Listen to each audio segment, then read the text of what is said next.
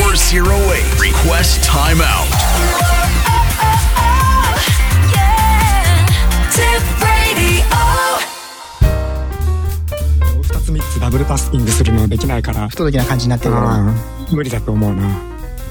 ということではい。はいすでにもう収録が始まっているという、はい、うわ大したも大変んなだもんだな。夏ですね。暑いね今日は寒いけど今日これさふふ冬冬用のシャツ着てしまったよああ、もう私も今週そうですよ。天気予報見て寒いって書いてあるのだって。んじ寒いけどジメジメするって書いてあってそうどうしたらいいのかよくわかんないみたいそうな昨日なんかちょっと外歩いたらえらい暑くてさそうそうなんですよん気温低いのにさなんかえらく暑くて汗かいて気持ち悪いなとかと思ってさそうなんですよで今朝もなんかもう涼しいじゃんとかって思ってさそうそうなんですよであの T シャツ着てたりしてたのがさ、はないんか今日寒いなとう思って、んで今収録始めたら暑いよね、そうなんですようんあなたはなんかこの来る来る来るまで熱を背負ってきたからそれがそうそうそうそう意外熱にを十分出して出すことによ ってちょっとこう熱くなってるみたいなかなり暑いですこれ外出るときっとね震え上がるぐらい寒いよ 本当ですかいやそんなことないじゃないですかはい嘘ですけど、はい、今日雨降るのかなと思ったやつまはあ季節的には暑いですえねえという季節で、ええはい傘持ってき損ねましたよ私いや大したもんだなと思って今日降るんですかこれいや朝ガンガン降ってたじゃん、あ朝降ってたんですかこれ、うん、朝ガンガン降ってたな昨日夜降ってたのは知ってるんですけど昨日でもガンガン降ってたうんでね今朝はね、ん今朝の雨はねかなり降ってたんだけど、うんレーダーに映らない雨だどういうことですかそれレーダーレーダー見ると大した雨じゃないっていう表示になってゲリラ雷雨的な 1, ミリ以下は毎時1ミリ以下ぐらいの弱い雨になってあはももっと降ってた今朝はあなんでですかそれは低いからここはね割とねレーダーに映んないことが多いのえあのガンガン降ってんのに弱い雨とかって表示になってたりしてー、えー、それはなんでわかんないすごくそのパターン多い何でしょうね岡山亭は別にどうでもいいと思われてるんまであすそかうかねもしれないですね。 あレーダーレーダーの電波もあっち行かなくていいからっつって、こうと誰も住んでねえよって言ってあいろんなとこ人いねえよみたいな、そういうことですね。ねうんたまーにね逆の逆逆のパターンがあって、えっとね先週だったかな、すごい珍しくて、そのレーダーのレーダー画面見ると。ガンガン降ってますってなってるのに、はいあの小雨で日がさし日が照ってるとかねあでもそれちょいちょいありません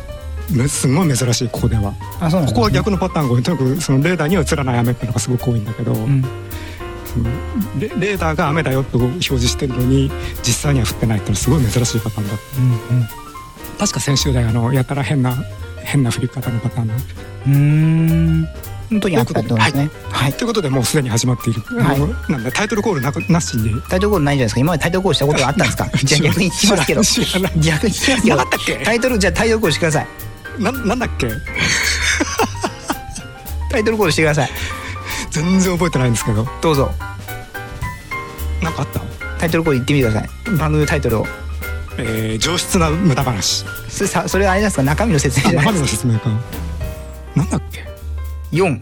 40にタイムアウトじゃないや枝番号は違いますよ420違うな4 440違います408そうそうそうそう408リクエストタイムアウトあすごい思い出したやおー ただパソコンのそのコード順番に言っただけですけど ね今あここカットだなきっとなんでですかなんでですかカットしませんよあそう、はいあこういうこういうオンエアオンエアじゃないやあの配信しちゃうの配信しますようそのわなーんかすげ当えてすずっげこのえすげえ乱暴ないかにいかに喋り手がそのタイトルすら認識してないかという、まあそんなもんだわな、はい、まあそうですだって要は雑談する番組であってタイトルなんかそうそうそうどうでもいい話なんで、うんそもそもタイトル自体がもう全く意味不明なタイトルですからねいやーいいタイトルだと思うな、ん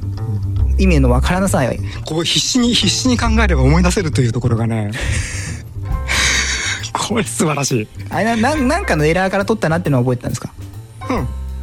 いや4 40なんとかってところまで覚えてたの私がその前に4って言いましたけどね今そうだっけ、うん、あでもそれがタイトルだってことは思い出せなかったなるほどなんかそんな系の感じだったなと思って、うんで400番台ってのはもう間違いなく覚えてたんだけど400いつだか全然覚えてなかっなるほどた確かねよ408は確かあるんだけど440なんて完全な嘘だよねあれ ねそんな番号なか使ってないような気がするんだけどまあいいよそんなことどうでもはいはいということでですね、はいこの間私ですねちょっと秩父に日帰りで行ってきたんですけどもです温ね泉ですかあ温泉は行ってないですけど秩父温泉ないですよ、うんまあありますけどないですよまあね、うんあったって普通の湧き水にちょっと熱を加えはいそうなんですよでですねお花畑からですね秩父鉄道に乗ったんですよ、うんじゃあ面白いものをちょっと見かけましてですね、はいちょっと写真を撮っていきましてですね、もしかしたらウェブにも上がってるかもうんこれですねこっちの写真の左側の線っていうのはこれ秩父鉄道のお花畑から撮った写真なんですけど左側の線っていうのはこれ西武直通専用列車でしか通らないホームなんですねでこれ左側の線って上がってってると思うんですけどポイント渡った後これ上がっていくと西おー武西武秩父線に入るんですね、うんうんうんまあ、両方とも秩父鉄道の線なんですけどで右側はこれ秩父鉄道本線なんですね、で左側一応ポイントあるんですけど右側に渡る、を使ってなくて左側の線路っていうのは一応もうその秩父直通列車発着専用の番線なんですねうん西部からその秩父鉄道に入ったり秩父鉄道から西部に直通する列車のみが今使用現状してるあこの踏切の左側の線、はい、はい、なんですね、うんでこれで面白いなと思ったのは、うん踏切のそのいわゆる閉まったことを検知するはい札が左側の西武直通線は秩父鉄道の管内なのに西武のものを使ってるんですよねうん、そでうですね右側は秩父鉄道のものを使ってるんですよねいわゆるそのバッテン表おー白記バツ表示ねこれが面白いなと思ってなるほどっていうのはあのいわゆる乗務交代ってお花畑でするんですよほうなんで西武から秩父鉄道に入るのはお花畑まで西武鉄道の職員が運転してそこで秩父鉄道にスイッチ、逆に、えー、と西武鉄道かあごめんなさい、えー、と秩父鉄道から西武鉄道に入る車もお花畑まで西武鉄道の乗務員が行ってそこでスイッチして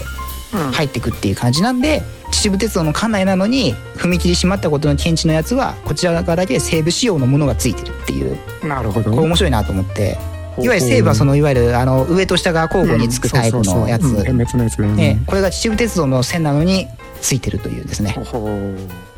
ーんそうなんですよこれがですね,、いいですね面白いですねビルがおったいやビデオ撮ってないですだって直通列車そんなにないですもんえ名人兆候入りました色それどういうことですか秩父鉄道の線路で両方つくのかって話ですかそあそれはねそこまで考えなかっう そたこの日すげえ暑かったしううんいつ結構前結構前、うんあ85月25あ暑かった頃ねうーんちょっとちょっと楽しみだなそれこれ面白いですよねうん両方つくかどうかすごく楽しみだな これあれなんですかねどっちが指令してるんですかね西武指令なのか秩父鉄道指令なのかも気になりますけどねわかんない想像つかないねそれからあれなんですかねお花畑だけは駅取り扱いにしてるんですかねうんす全く想像つかないうんこれ踏切の障害検知これ西武と同じのせ西武がよく使ってる機械じゃないこれもしかして、あ本当ですかうん、というちょっとあれ直通はいの列車ってあるんだっありますけ例えばそのいい池袋から出て西武秩父を通り抜けてはいなんだっけ西武でえーっとあの三峰えっ口と三峰口だ三っ峰口長瀞行きていうのあるんだっけ、はいうんであの横瀬で分割して、ほえー長瀞行きのみお花畑停車うほう三峰口いわゆる長瀞行きは西武秩父通過してお花畑なんですね横瀬の次が横須通りしてこの連絡線って横須通りの線なんであそうだっけ、はい、で三峰口行きは横手の次に西武秩父に泊まってそこでスイッチバックして三峰口方面これもう一歩向こう側にもあるんですねそんなややこしいんだっけ、はこいの駅って、はいうーんこれ横のこの線って西武秩父の駅なんで、うんうんあのお花畑直通はこれ帰今れない電車んですよ電車止まってるの止まってないですこれホームです止こまってれないホームですこれホームはいうんそのちょっと白く見えるはいホームの壁かなんかうそうですそうです、た確かーんそうなんですよああでもそんなとこあったなだからちょっとで確かそれ平日も一応あるんじゃなかったかな11だけ平平日もあるんじゃなかったかな確あそかう直通うんうん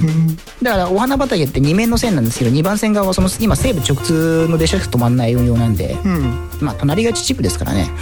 2つ折り返し設備を設ける必要はないんで、まあねあんな田舎にたくさんホームあったってしょうがないとは思うけど、まあ何かの理由でそうなっちゃったんでしょうね、はい、という今状態になってると岡野さん行きますか行きま せんも実地調査にうもうもう多分あのあんなところ行くことはないとな何回か行ったことはあるんだけど、うん何回か行ったし周辺を歩き回って線路のうん状態を見てたりしたしたことはあるんだけど、うんもう何十年も前だから忘れちゃった今もう S トレインであれじゃないですかもう1本じゃないですかエストレインって何だよ副都心線直通元町中華街発西武秩父行きあそううん東急東横線から副都心線に入り副都心線から西武池袋線に入りめまいがするね直通るする S トレイン ちなみに座席指定列車ですそうめまいがするよ、だから新宿3丁目から西武秩父行き乗れるんですよ、うん一1日1本だけですけどうんうん、まあ秩父までは別にいわゆるあのあれですよ 2way シート車何あの昼間は横でロングシートにしてあー救済でそうやってうんあんなにクロスみたいにしてうん走らせるあの 2way シート車で走るうん、 S トレインうん、まあまあいいんじゃないですか岡山さん乗んない え岡山さん乗んないけど絶対乗んないなんでですか絶対乗んない副操縦士嫌いだか本当ですか S トレイン乗らな いですから絶対乗らないでも新宿三丁目から池袋行き乗れるあ池袋じゃないあそこ行き乗れるってのはすごい便利だなと思ってうん秩父行きはだって池袋まで出なきゃいけないじゃないですかうんそうでしょ、ううんんまあねあのい池袋で乗り換えなくて済むっていうのはもちろんそれはいいことなんだけど、まあでもいいですそれは任せますうんさっきのでもあのち秩父鉄道の踏切面白いなぜひぜひビデオに撮ってくださいう小ん川さんも現地調査行ってください行きませんじゃあもう無理ですもようそもそもそもあの現地調査に行く行く範囲を超えてるのと行く元気がなくなくなってきてるのと S, あ S トレインねはいなんだよ西武の車じゃんはいそうですよあ余計乗りたくないえ東急の車だったらよかったですかさっきの車だったらうん前ならいいなと思ったけどうん今どこだって同じじゃないまあじゃあ西武でもいいじゃないですかでもんよ要するに東東急とは言ったってさ、うんあのどうせ JR で作ってる車だしさ、うんじゃあ西武でもいいじゃないですかで西武はねそのどこでも同じ割には一段低いの設計思想が悪いってことですかうんどこが低いですわかからないわかんないんだけど、まあ爆弾ドアがついてるのはそうですよねは何ですか1万系でしたっけあの卵型の電車卵型四この4万の一つ前の車なんかすごい爆弾ドアじゃなかったでしたっ爆弾だってうるさいってけ意味そうバーンあはいうるさいです爆弾ドアついてませんかどうかはわからないですけどあのうんドアドアがうるさいのは気にはなったけどなんかなんか嫌嫌う理由があったんだけど多分ねその嫌う嫌う理由のうんかなりの部分はそのドアがうるさいっていううん理由なんだけどなんか他にもねその西武の特にそのあこれ今い池袋線だよねえい池袋線の方だよね当然だけどそれはそうですねだって新宿線新は宿入る線にも入ってたっけこれここ入ってますよ拝島ライナーってのが走ってますよ大変なのねはい まあ名前は何とでもつけられるもんだね拝島ライナーで走ってますこれだからこれ 2way シート車ですよん昼間は普通に走らせてこういう時だけこうやって座席指定にする時だけ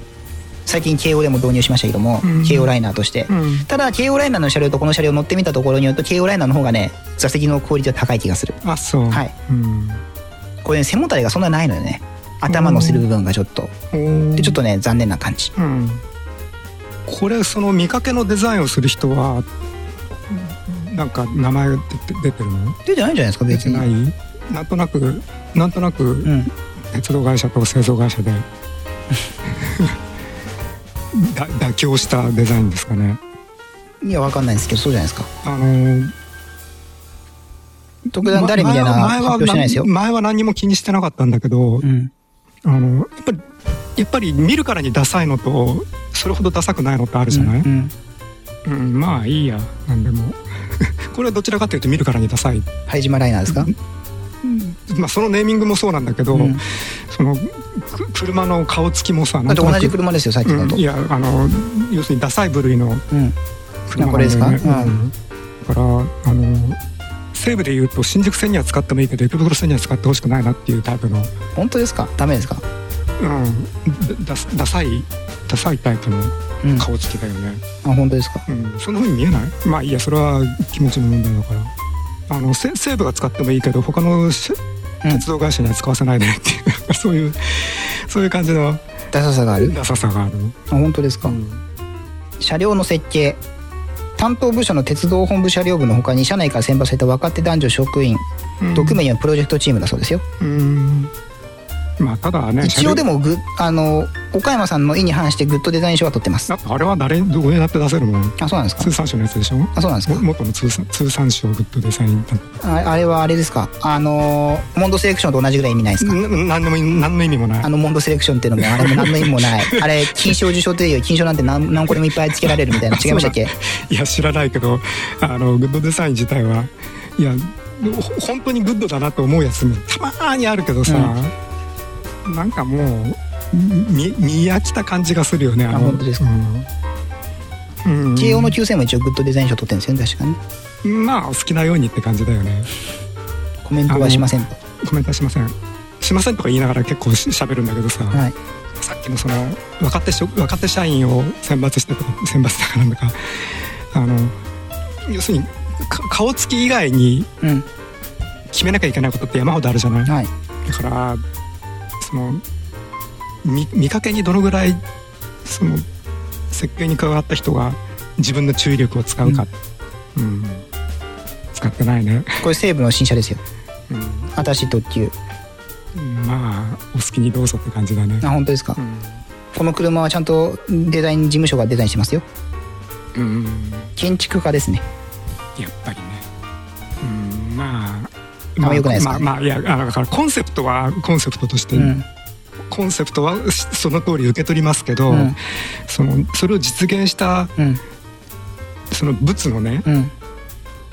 と統一感とかうさ、んあの印象だとかさ、うんそれまた別物じゃないでそれが違うってことを理解できない人が設計すると悲惨なことになるよね。これ悲惨なことになってますかはい、ラビュー文字で表せるようなコンセプトだけで設計すると、うんやっぱダメですよ。これちなみになコンセプトデザインは確か地域に途中込む特急列車でしょ、うん、そ それはその文字にできるコンセプトすら、うん、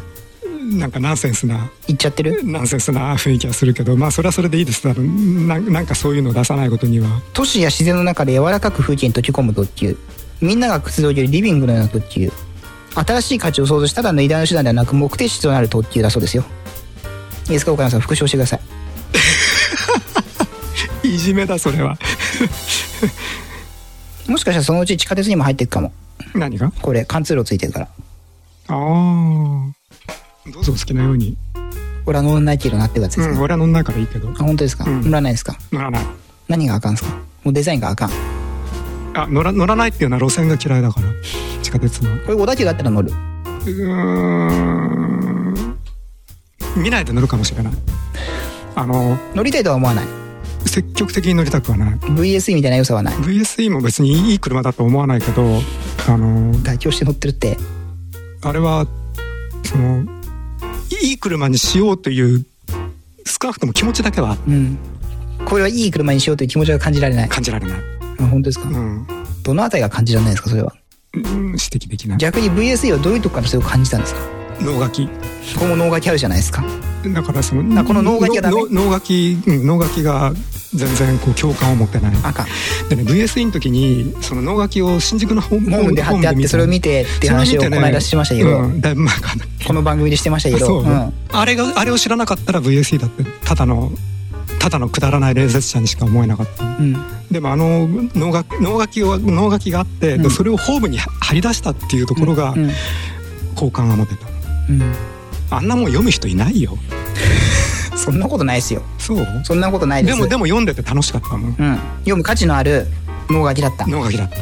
なんて書いてあったんですか全然覚えてないもうダメじゃない 全然覚え10年 ,10 年以上昔だよだってあれそんなこと言ったって新しいロマンスカーじゃないですか私の中ではまだあれは新しいロマンスカーですよでもでももう10年以だから上もう私はショックなわけですよなんかこの間聞きましたよ東なんか新幹線のホームでなんか700系を見た700ってなんだっけのぞみ昔の望みかそう700系見た子供が昔の新幹線だって言って叫んでた っ確かに 確かにて我々にとっては新しい新幹線なんだけどなとか思いな がらそれは自分が自信だったってことでそすうね悲しくしょうがなかった、確かにもうすぐ引退するけどね700系もあ顔出ます鴨の橋みたいなやつー思い浮かべますあ思い浮かぶ鴨の橋みたいなあれ700系って鴨の橋になるなった頃のやつだっけなったやつあのだんだん鴨の橋がひどくなってるじゃないですか。そうですねで鴨の橋としてもあの顔つきがだんだん悪くなってる気がするんだけどそのあそれどうでもいいや、これかっこよくないですか500系うん、まあまあ普通ですねこれよくできてますよはいはいだから700から急に鴨の橋になった感じのこう空気抵抗がっていうああああはいこれがもう古い車だとあ99年に登場ですよ、ああ30年あ30年経ってないのか20年か20年かまあニュースに20年で古くなる程度の設計だったわけだよねまあでも登場時から知ってるから我々からすると新しい新幹線だみたいな300系が主流だった頃にと500系だった主流の頃にはい700ってのが出るぞみたいなうんでしかもあの追加料金取られてさ、うんそう700っていうのが出るぞってあの CM とかを見たあの頃の車のイメージが強いわけですね我々としてはやっぱりあの東海の CM ね確かに確かに鴨の橋だな、うんだからそれもさその鴨の橋イメージを作ろうとしたからそういうそういう塗装にしたんであって塗装で例えばその鴨の橋イメージを弱めようとすることもできたはずだよねあまあでまもあでもましなあかったじゃまなあい、まあましないでなんていうのその要するに鴨の橋イメージを割とこう強く押し出したまああんまり極端な、うん極端に違う塗装にもできないしねあうんそうで今うん最初ラ N ラッピング新幹線ですかみたいに言われちゃうからさ N700 関係なわけでしょだからもう全部もう全然全部同じ顔なわけですよ、うんこれ700全の然次の N700 は A も N700 も同じでしょ、で S もちょっと違うらしいけどほぼ同じでしょあれ、うんまあ今度 N700S っていうのが出るのはご存知ですか知りませんこれが A じゃないですかあの全然区別つかないんではすいけど、、これがでもさっきの鴨梨とは全然違うじゃないですか顔つきうーんまあ違うといえばあのコブラに似てきてるねうんこれが今度 N700S っていうのができるんですよ普通の乗用車のさ、はい乗用車のその正面の顔つきってのもかなり悪いんだけどさ、はいあれはまあ一応正面から見られることを当然頭の中に入れて設計してる設計してるっていうかはい作ってるよね、はい正面から見た時の顔つきとさあと後ろから見た時のお尻の形とさ、はいお尻の方がはるかにダサいデザインになってうんるじゃん、普通の乗用車って、うんちょちょっと不思議だなと思うのはその正面から要するにく車に乗ってる人からするとさ、はい正面の顔つき見ることってあんまりないんだよね、はいあのバックミラーで後ろの車の正面を見ることはあってもさあんまり完全には見え見えてなくて、はいどちらかといえば前の車のお尻見てる時間の方がはるかに長いと思うんだけど、うん、まあどうぞこれが次世代のあそ N700S ううんまあ好きにしたらっていう感じだねいいですか S ですはいこれが覚今度えられません導入されでもう700系以降は顔が全部同じに見えるこれもおじいさんになったんですかね私がまあそういうことです本当ですかはいほらなんか似てないだってだったらまだ JR さ東のさ方がさまださ新幹線っぽい顔してるじゃんいろいあろそうかそれそれそうか東じゃないんだこれ違いますようんあの J そう αX っていうのが出ましてですねはご存知ですか αX あ知りません αX あれですよ先頭車に25メートルかなんかのロングノーズうんなんですよ25メートルって言ったら車体長と同じじゃんだからほぼあれなんですよ客席が車体車客席が2、3客席な線しかないあそうそうなんですよほとんど鼻なんですようんあこれですこれですあ速度試験車両ですよ次世代の今度登場したん今回登場した αX あうんかっこいいみたいなかっこいいかどうかわかんないけど長い鼻あれみたいなあの慣れるまではかっこいいと思えないねあれみたいアリエーターガーみたいうんアリエーターガーってこういう顔じゃないあそう口先だけ長いみたいあなあそういう意味ねししあのし下のあのここで排歯消の部分排でしょ消排消器みたいなうんここ歯の部分でしょだって、うんうんこれ先頭の台車の重量ってどこでどこで重さ稼ぐんだろうねあひっくり返っちゃうとどうですかあのあの京浜急行みたいにさ先頭台車を重くするっていうなあ方針は必要ないのかな要要するにそれトンネルに入る時のうん空圧防止が目的でしょ、まあ多分じゃだトンネルじゃない時にさ全然風圧なんかかかかかんないからええ先頭の車軸がうんお重さが足りなくなるんじゃないかとあの勝手に心配しちゃうんだけどさなるほど、まあ別に車軸と車体の断面積とは関係ないからうん、そそれなりにちゃんとなってるんでしょうけどね反対側はそんなにこう長くないような通常の長さという、まあ、それでも長いですけどね今の新反幹対側線ってどういう意味これ長さが両編成によって違うんですよほら片方は確かにスーパーロングノーズなんですけどもう片方反対側東京よりは同じような東京よりかなちょっとどっちよりかわかんないですけど両センターについてる顔の形状違うんですよ試験車なんで比較ができるようにあそういうことね、はいうんで長さを上の方は通常タイプの長さ今の現行の E5 系と同じぐらいの長さなんですねうんただもう一個の方はスーパーロングノーズにしたんで定員も減らしてこう長いこうーんこれどこの写真れ写真じゃないですイラストです多分 JR が公開したイラストだと思うんですよこの登場前にねそうこの実写が登場する前にねえっとなんなんつったっけこれ台車間の距離さあそれも違うじゃないうーん細けいことはいいんだ よはいこっちの方がいいですねあじゃあさっきのイラストはどっちかが違うってことはい細けいことはいいんだよってのいいなうーんこれだと同じ台車使ってるみたはいに、い、で一番下の絵絵が銀行の E 合形ですねうんうんうん OK ですかはい納得しましたか納得はしなくていいですなんで納得しないんですかだって同じじゃないですかこれこれと長さいやいろいろ奇妙だなと思って何が例えばさここでこう客席がありそうに見えるじゃないはいありますこよ実こは際ないじゃないうんこの違いはななぜ車掌室なんじゃないですかどっちが下の真ん中10号車側がこれうんここはなぜだからこれ新幹線って同じ車によっても定員違うじゃないですか中間車でもトイレとか車掌車とまかあそうでしょうねうんじゃあたまたま2号車と9号車の役目役目が違うからこういう格好してるってこと、ええうんと私は思いますうんうんなるほどねはいまあいいんじゃないですか鼻長くすることに意味はあると思いますか岡山さんは意味は感じますけどな16だろうが22メートルだろうが大して変わらないですかえ何が16.22メートルああこれか鼻の長さがいや大して変わらないかどうかは知らないけど大いに違うんじゃないですかやっぱり長くする意味はあるトンネル入った時のその、ええトンネルドンって言われええる衝撃とか、あとその空気抵抗を減らして速度を加速させるっていう意味では速速度に対して意味ないにはあんまり意味ないと思うけどトンネルのどちらかトそンのネ音ルはトンネルは大きいと思うね音対策では大きいと思ううん大きいと思うあ音対策かえ岡山さんが言ってるのって音対策じゃないですか風圧に対しての速さの話ですかトンネルの時のトンネルの時の入った時の抵抗の話ですかえー、いや全然認識しないで喋ってましたあのお音対策だというのは思い出しました確かにそうです、入った瞬間に反対側の音でドンって言うんですよねそうですそうです空気を押されてそうです新幹線じゃなくてもうんああの狭いトンネルにさその、は特に新幹線じゃない場合にはこう前面がほとんど平らな顔の列車が飛び込んでいくわけじゃない、はいまあ、せいぜいせいぜいせいぜい時速時速100キロだけどさ、うんのべっとしたああれって随分無茶な無茶なことやってるよなと昔から思ってたの、本当ですかうん、水鉄砲してみたいな空気そう鉄砲しそてう,、みま たいなあ、そうそうそうまさにそのそのその感じですよねだからそのそれが理由なわけじゃないけどさその乗ってる乗客からすればさ、うんトンネルに突っ込むとそのその時にやっぱり耳がはい ポンと圧耳つん力あ圧力であの気持ち悪いまあ楽しいといえば楽しいんだけどいさや楽しくないですよあれトントントンネルに入ったってことが分かるからさ見りゃわかるから別に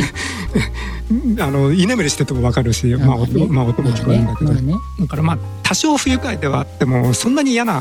あね話じゃないんだよね、ではいただ新幹線の場合にはあのそれがかなり極端うんうん極端だしあの本当に耳痛いしだからそれをその和らげなきゃいけないっつってこうだんだん戦闘が、はういん、あの極端になってってるんだけどさ、はいただその乗客の側がどうのだけじゃなくてその要するにトンネルの周囲のうん音響汚染というかさ、うんそれの対策もあるってのは今思い出したよだからまあ当然スロープを楽にした方がいいとは思うけどうんなんかでもちょっと間違ってるような気もするけどねどういう意味でですかトンネルのない区間を走るんだったらこんなことしなくて済むわけじゃないまあるいはトンネルを作らない区間を走ればこんなことしなくて済むわけじゃなあいまあるいはトンネルの入り口をちょっと太くしとくとかさあはいトンネル自体の構想を変えるとかさもちろんその方がすごいお金かかるんだろうけどまあまあいいんじゃないです かあの営業にならない余計なせ戦闘車を一一個くっつけると思えば細けいことがいいんだよね、うん細けいことはいい そういうことですいいな本当ですあ、うかん、今日今日のフレーズだなそれなんでですか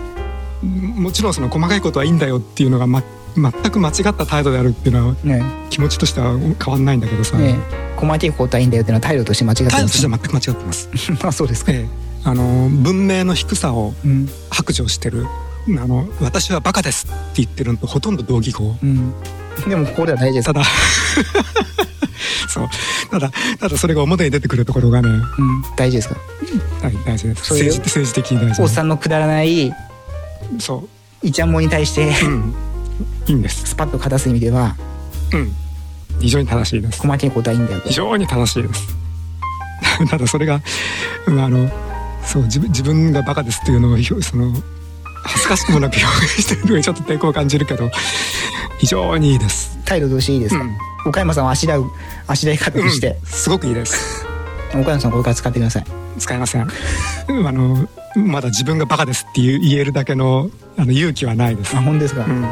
まだ思ってそう思ってないからあ本当ですか、じじいで頭弱くなってきたと思ってるけどバカだと思ってないからだからまだまだ使いませんあ俺は使っていいけど、うんもちろん前提付きでうん私はバカであるという前提 付きでそうそうそうそれを許容するのであれば、うんうんそうそんなとこですか何が他何かありますかないです温泉行きますかお行きますかもう行きますか、はいい大丈夫ですか行っていですよじゃあ行きましょはい、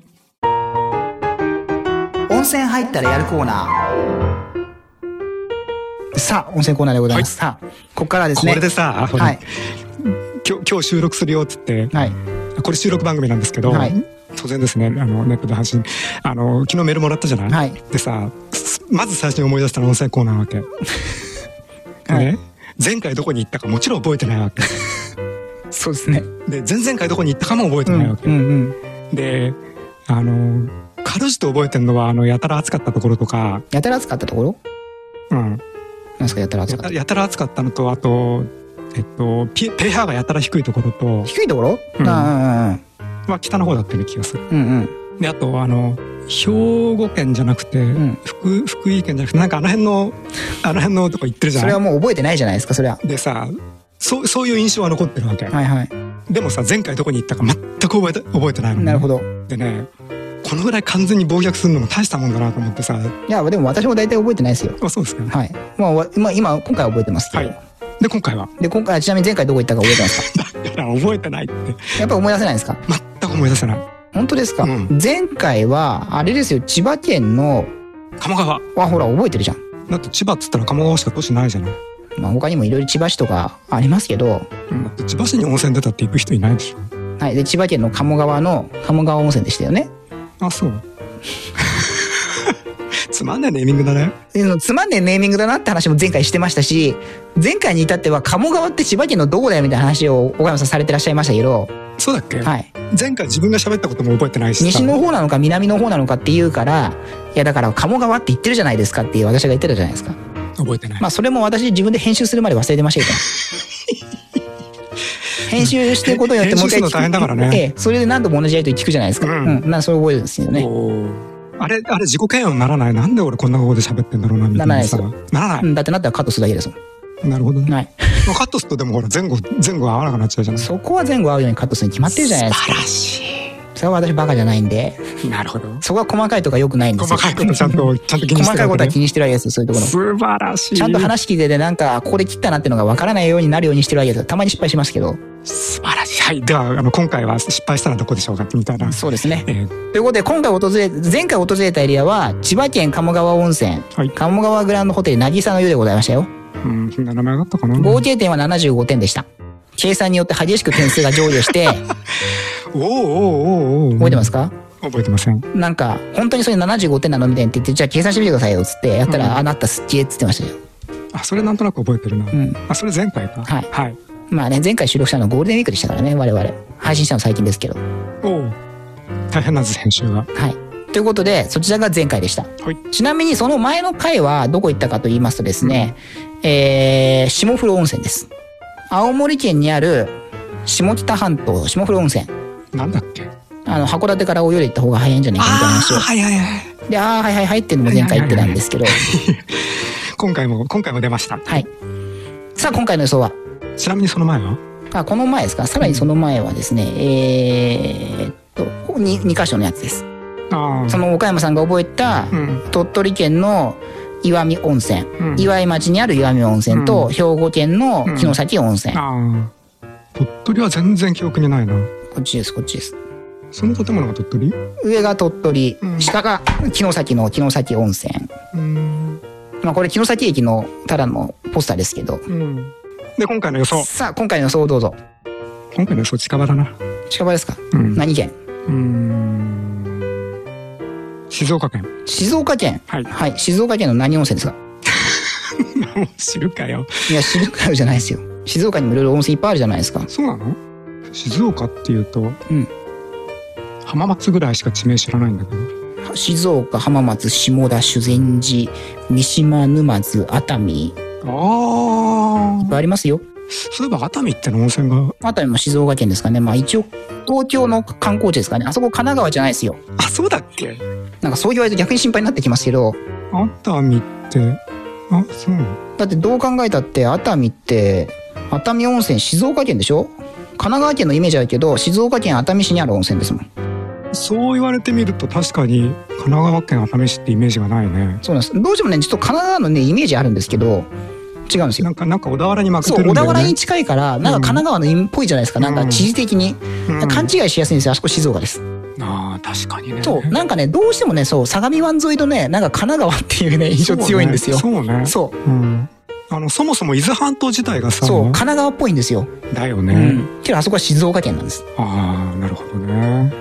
まあいいや静岡にくれてやろううんはいでどこなんですかああ何まだ質問続いてんの静岡県の何温泉かって言ってるじゃないですか三択にしないあ、三択うんあ、じゃあ熱海ね。はい熱海、下田、うんえー、あとじゃあその浜松の何でしたっけ、陪心寺温泉でしたっけなんかありますよね、もう一個。そこ。知らないこれできっとねさ三択のどれを選んでも全部外れだから下田 だよじゃあなんで三択にしろって言ったんで すかだって考えるのめんどくさいんだもん下田はい、ということで今回は秋田県にあります、はいどこも静岡ですらないですからね、秋田県、秋田ってどっ千、ち側だっけあ左側だはい秋田県仙北市田沢湖小保内にございます、乳頭温泉の黒湯でございます。はいわかるわかったな田沢湖っていう地名だけどな新幹線の駅ですよ。うん新幹線つったってあそこはまあね、在来在来線ですけどねうんはい。はい住所秋田県仙北市田沢湖お坊内あざ黒湯沢2番地でございますはい乳頭温泉はご存知でいらっしゃいますかわかんない超有名温泉郷ですよそれなりに日本でいう全然知らないおいおいおいおい大丈夫なのぶん殴っちゃうから本当にあここ見ても今わかんないですよちょっと待ってくださいね乳頭温泉郷を知らない知らないおーおーお細かいことは気にしないんだよーいや細かくねえ よあそうどこも有名有名超有名超有名ですよだってに国民保養温泉郷ですよあやっぱり私非国民だったんだほらそん覚な気そんな気がしてたんだよあこの字ねはいえてますかお覚えてないけどなんかそんなのがあるかなぐらいのあの全国的に有名な鶴の湯温泉がある温泉ですねほう OK? はいということはね新幹線で行ったのここの黒い、そうです。ここの、えっ、と、新幹線で行かなかったです。おあ、新幹線で行きました。お新幹線で行ったけど、新幹線で行ってないです。えどうやって行ったかっていうと、うん東京から新潟まで新幹線で行って、うんそこから上津温泉で秋田まで出てお、ー秋田から田沢湖に入りました。だかほら新幹線2回乗りましたけど、新幹線で行ってないです。うなるほどまあだから東北新幹線で行ってないってだけの話ですけど、うんうん、なかなかオタッキーなコースですね素晴らしいでしょう。素晴らしいですそっちの方がそっちの方がよああのレベル高いでしょ楽なレベル高いなさあ、ということでですね、えー、黒い温泉でございますよ。今回パンフレットありますので、おとりあえず素晴らしい岡山さんパンフレット見ておいてください。黒はいい、黒湯温泉。あの、温泉の名前黒湯ですけど、湯は全く黒くございません。でですね、入湯温泉郷、えー、宿がですね、えー、全部で温泉郷7つ宿があるんですね。で、宿7つあるうちの1つ。で、7つの宿何があるかっていうと、鶴の湯、田江の湯、黒湯温泉、カニバ温泉、孫六温泉、大釜温泉、あと旧河村。の7個温泉がありまして、まあ、そのちょっと入湯温泉郷っていうのはですね、ちょっとこう、なんか、外れ、まあ今、あの、岡山さん地図見てますけども、結構、点々点と外れてあるじゃないですか。どうですか、岡山さん。確かにそうですよね。で、こう、外れてあってのがまとめて入湯温泉郷っていう感じなんで、こう、いわゆる温泉街にバンバンバンって温泉がある感じではないんですよ。うんうん。ただ、まあ、そこの、この温泉郷の中の一つですね。でですね、黒湯こういう観光地図で問題なのはさ全然距離感が分かんないんで、だよね黒湯温泉の、このポイントとしましてはです ね、えー、冬季休業です。うん入湯温泉郷の中で唯一の冬季休業でして、営業期間4月の下旬から11月の下旬までです。要するに雪のない時ってことだなはい。温泉郷の中で最も奥にありまして、江戸時代からの歴史を持ってます。利源泉地が宿の隣にありますので、あの、温泉が吹き出す様子も見ることができて、温泉卵とかもそこで作ってます。あ本物の温泉はい。ほう写真ありませんその中に開くと。あ、これ温泉湧いてるとこです。うーんはい。ということで、ちなみにここですね、浴槽の数がですね、えーまず、混浴。これが宇宙と露天が1個ずつと歌声優が1。うんでそれとは別に男女別々の宇宙露天が1個ずつと歌声優。で、旅館泊まった人だけ専用の旅館部の中にもお風呂があります。うんっていう感じですね。はいあの、ちょっと離れてるところに2つあるんですよ。この泊まるところの。泊まるところの左右端と端に別々に温泉があるみたいな感じで、そこ日帰り入浴したりすると、そこ入り放題。ちなみに日帰り入浴、時間ですけども、9時から16時まで。中学生以上が600円、小学生が300円。っていう形です。うん。で、宿泊の方はこれプラス、あの、旅館部の宇宙にも入り放題という形。で、こちら、あの、昔からの宿泊ですので、旅館部と当時部あるんですね。あ、ごめんなさい、自炊部ですね。なので、あの、自炊する人専用の部屋っていうパターンもある。うんそれとは別に旅館部っていわゆる食事とかもつくん旅館のバージョン。なんで一応当時客用のもここは受け入れてますよっていうところですね。うん。で、それとは別に離れ別荘ってのもありまして、山道100メートルほど行ったところの高台に空吹き屋根の離れがあります。これ旅館からも見えるんですけれども、昭和39年に高松宮が春月で滞在した時に建てられたものと。おお、自炊と300、三350円じゃない、3500円って書いてある。はい一泊おお。お安くなっておりますね。その代わりだから食事とか着替えとかは自分でやってねっていうおお、いいことだ。形です。うんお母さんちょっと一週間ぐらいどうですかかやぶきが1000円高くて4500円。お母さんそういうところ一週間ぐらいいいんじゃないですかいきません。パソコンも何もかもなくした。パソコンなくすのは別にうちでだってできるからどうってことない。もう人里離れたところに山小屋に行くのはいいけど戻ってくるの嫌になるからね。というようなところが黒い温泉でございますよ。はい。で、アクセスですけれども、えータタクシーとかご利用の場合は、田沢湖駅より黒い温泉まで40分およそ7000円。新幹線ご利用の場合は、田沢湖駅からバス出てますから、ニュートン温泉行きのバス、大体これ50分で終点のニュートン温泉で下車していただいて、降り料金820円と。で、宿泊の方は、あのーお電話いただければ、そのバス停まで迎えに来ますってことなんですけど、あの、川沿いを歩くルートで20分程度歩けばですね、こちら着きますので、雪がなければ。はい。はい。でも雪のある期間はやってないんです、そもそも。うん。うん。で、えっとね、えっと、大釜温泉っていうのがあるんですよ。大釜温泉の前にバス停がありますので、そこのバス停で降りていただいてですね、で、川沿いをこうバーッと入っていくとですね、孫六温泉を越えてこちらに着くようになっております、温泉。黒い温泉ってのは。道路がないじゃん。あの、地図には載ってないです。川沿いの道行くんで。おお。で、しかもその道は、あのーその地元の許可された車以外は、車入っちゃいけない道なんで、あ、そういうの好きだな。おお。あの、なので人。で、私、あの、秋頃にも行ったことあるんですけど、んもう、あの、周りをトンボに囲まれながらずっと歩くみたいな、うん。トンボだらけでした。ほはい。川沿いをずっと歩いていくという。う。うん。そこはいいな。うん。すごい、非常にですね、気持ちのいい。で、ちなみにここは、あの、言っときますけど、宿泊した時テレビないんで、うん。もう全くその、いわゆる、下界と分離した世界ですね。うん。もう本当に、あの、温泉だけの、温泉のことだけを考えて、のんびりする温泉でございますよ。今、岡山さんパンフレット見てますけど、どうですか自炊、自炊部がすごく安いのがうん。いいなと思う。いいなと思うしう、ん。それでやってくるのかね。まあ、だから要は寝る場所提供してるようなもんですからね。布団の上げ下げ、洗濯、し食事全部自分でやってんねだから。まあまあ当然なんだけど、うん。なんかそこ行くと和室8畳トイレなし、お一人様1万1500円ってバカ高だよね。え、何がですか宿泊料金。えっ、と、それ旅館部うん。うん。まあ、その回食事とかつきますよね。だってこんなとこ食事手配するのも大変ですよ。山の中なんだ手配するのは大変だけど、担いでいくって手もあるわけだからね。まあまあね。うん。はい。うん。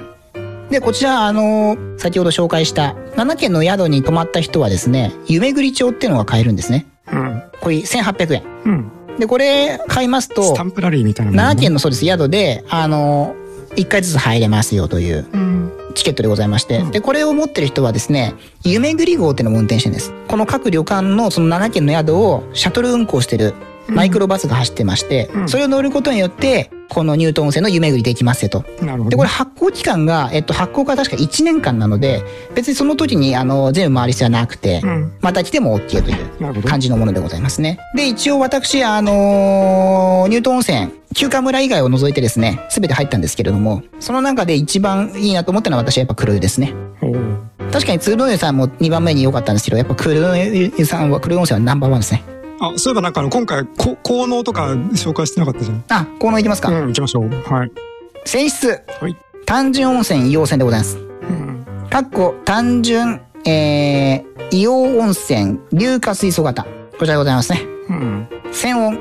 源泉が54.7度。うん。使用1 42度。あ、はいはいはい。 OK? はい。ペーハうん。ー4.5。うん。密度0.9983。うん。まあ、そんな感じです。えー、泉質別の近畿症は皮膚または粘膜の過敏な人。高齢者の皮膚乾燥症が、この泉質別の近畿症ですね。うん。 OK ですかはい。あとはまあその温泉の一般的禁止症もありますと。ううんんで、えっと今度適応症の方ですね。うん繊質別適応症、自律神経不安定症、不眠症、うつ状態、アトピー性皮膚炎、えー尋常性末間、関心かな慢性疾風慢性湿疹うん皮膚可能症うん末梢循環障害とあとはまあ一般的な適応症のやつですねあれですかもう点数いっていいですか、はい点数今回はですね97点97点うわあもすげえう先言っときますよさすがすね温泉ですさすがっすね泉質はい95点ちょっと甘いんじゃないですかまあいいや 本当ですかもっと下げろっていやいやいいんですけどはいはい95点です、はいこれはもう異論は認めませんうん95点です、はいで私あの一番第1回の温泉入ったやるコーナーでも言いましたけどケロリンの OK を使ってたら2点足しとくって言ったじゃないですかそうだっけはい。はいケロリンの OK 足し使ってたんで2点足しといて97点です。はあケロリンってまだあんのあります。あそう、はい。内外製薬のケロリンですよね、確か。大したもんだ長屋製薬なのあれどうでしたっけあ中外製薬でしたっけ内外製薬でしたどっち、どっちかですよ。あーどっちだかわかんないやあそうえ、ご存知なんですかケロリンは。薬自体だはっ。て何百年もあるからあそんなことないか少なくとも数十年はうん。使ってる商標だもん、あ、そうなんですか、うん、岡山さんでも知ってる。知ってる少なくとも自分が子供の時にはあったもんなるほど。だからだから半世紀以上半世紀以上存在してる名前うケロリンは内外製薬の鎮痛剤ケロリン。ーんもともとは内外製薬が販売を行ってましたが、2018年4月に、えー大京薬品工業との共同出資により設立された富山恵み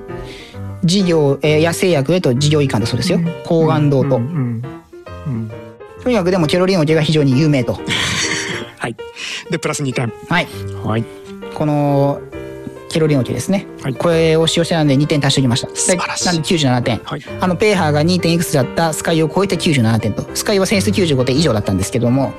今回はこちらケケロリンを使ってたのでケロリンがあってプラ、スケロリン点でえー 1, 1に踊り出ました。 1位に踊りたはいさすがっすねおはようございますさすがっすね大したもんだはい。ということで97点です。はいはい。おめでとうございます、はい。何か他にございますかあのまあいいやあのから言ってください、最 近。あの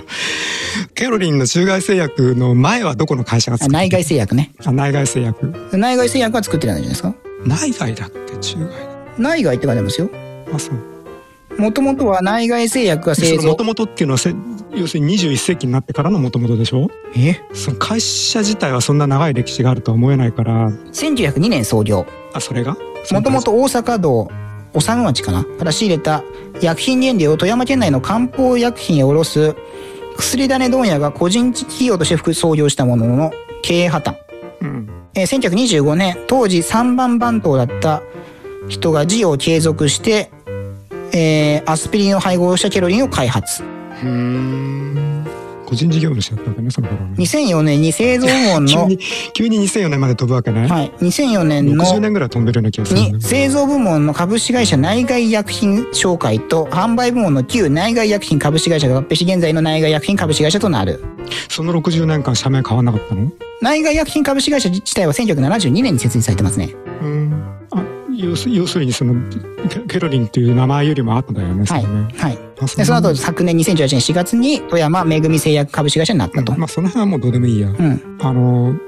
いつ頃だっけ2000ちょうど2000年前後だと思うんだけどその薬品会社が強烈に合併を繰り返した時期があって、うんあの辺りでまるっきりこうこう名前を覚えられなくなったんだようね、んうんあでもそこはそこは同じ、えっと内外だっけ、はいま同じ名前で通過したのね、はいうんこんな感じでございますうね、ん大したはもんいだ、ということでケロリンのご紹介でございましたよい、役に立つなはい、ということで今回一人はで覚えたらないんだけどはいあの97点はい乳頭温泉そうそうはい乳頭温泉の黒い温泉でございましたはいはいということで温泉コーナーお疲れ様でしたはいお疲れ様です Tip Tip Radio 408. Request timeout. さあということでですねねいかがでしたかなもう今岡山さんあれでしょケロリンの方で頭が無理してる の黒い温泉よりも完全に完全にケロリンの頭になっちゃったもう黒い温泉どうでもよくなってあるどもうんでねもあもうどこ行ったか忘れちゃったの何喧 嘩すら忘れてん の忘れてますあえっ、とあ左の方だから秋田だそうだた田沢湖がたた田沢湖自体が秋田なのかこっちなんだっけまあ確かにい岩手だ確かに田沢湖から数駅先はもう岩手県ですからねまあそうでしょうね、はいあのあの辺のエリアは、はいもうあれですよ小岩井牧場の方ですようん、あの人の行かない県境に、そうそうあの新幹線が渓谷沿いを走るでおなじみのうん、渓谷沿い走ってるけど大丈夫新幹線だよみたいなやつのあれですね無理があるよねちょっとねでもそうじゃないですかでも山岳山岳鉄道のような登山鉄道そうみたいよなくあそこ新幹線通るなみたいなところでございますけどもそうね通すべきじゃなかったかもしれないねだからあそこなんかトンネルと掘って一気に通過させるっていうのを今やってるじゃないですか今度なんかトンネル掘るでしょ長いトンネルなんかうんで時間短縮とあと冬とかにもそういう電車止まんないようにしますよみたいなうんことやるっつってましたようんまあ、うんまあいいやあどうぞご勝手にみたいな感じですうか、んちなみに鶴の湯温泉こんな感じ何温泉鶴の湯黒湯あのその入湯温泉で一番人気のある歴史の深いうんこの空ぶき屋根あるじゃないですかかやぶき空ぶき屋根、うんこっち旧本陣って言いましてこれはあの江戸時代にお侍さんが泊まってたんですよ、うんここその当時のままなんですだから中に井戸りとかあるらしいんですね、でここは超人気で取れないという私も泊まったことはないんですけど、うん結構旅行雑誌とかにもよく出るような人気のギギャルですね、私は黒いのが好きなんですけど風呂入ってみた感じだとうんで入湯温泉ねあの混浴なんですよ基本うんただまあ女性の方も別にあの内風呂は別々の旅館非常に多いので、うん別にあの女性だからっていうことはないので、うん混浴の風呂がありますっていうぐらいでただどの旅館にも一つぐらいは確か混浴必ずあります、うんあの黒湯も混浴ありますので、ただもし混浴しかなかったとしても女性専用時間帯とかがあったりして、うんあの安心して入れるようになってますから、そこはあまり気にしなくて大丈夫なのかなという、うんなるほどちなみに孫六温泉はこんな感じですこの古い感じのねあーなんかつまんつまんねえ田舎だなすごいでしょ古くてなんかこの手前に見えてる小屋がこれ温泉入れる小屋、うんなんかね一説によるとここはね放射線性らしいですけどねん放射能温泉かなんかなんですよ確かここはね放射能線なんかあるよねありますよね放射線だっけの泉質の温泉って知りませんあラジウム泉だあー本物ですかなんか確かそううここはねんうんでここをちょっともう越えてここ川があるじゃないですかちょっと見えてる、うんこの川を渡って橋渡ってこの辺にもう黒湯があるんですようんだけど黒湯は全くもう水質また別なんですねうんでしかもこっちの温泉はここはね割と透明うんで川渡った向こうがもう真っ白みたいな白濁という意味ですかはいおうだから面白いねと思って全然センスは違うんですよおうすごいん近くなのにおうおう不思議でしょ、うん不思議だなと思うしうんなるほどねっていう気もするのなぜえっとそのねちょっとした違いでものすごくちあの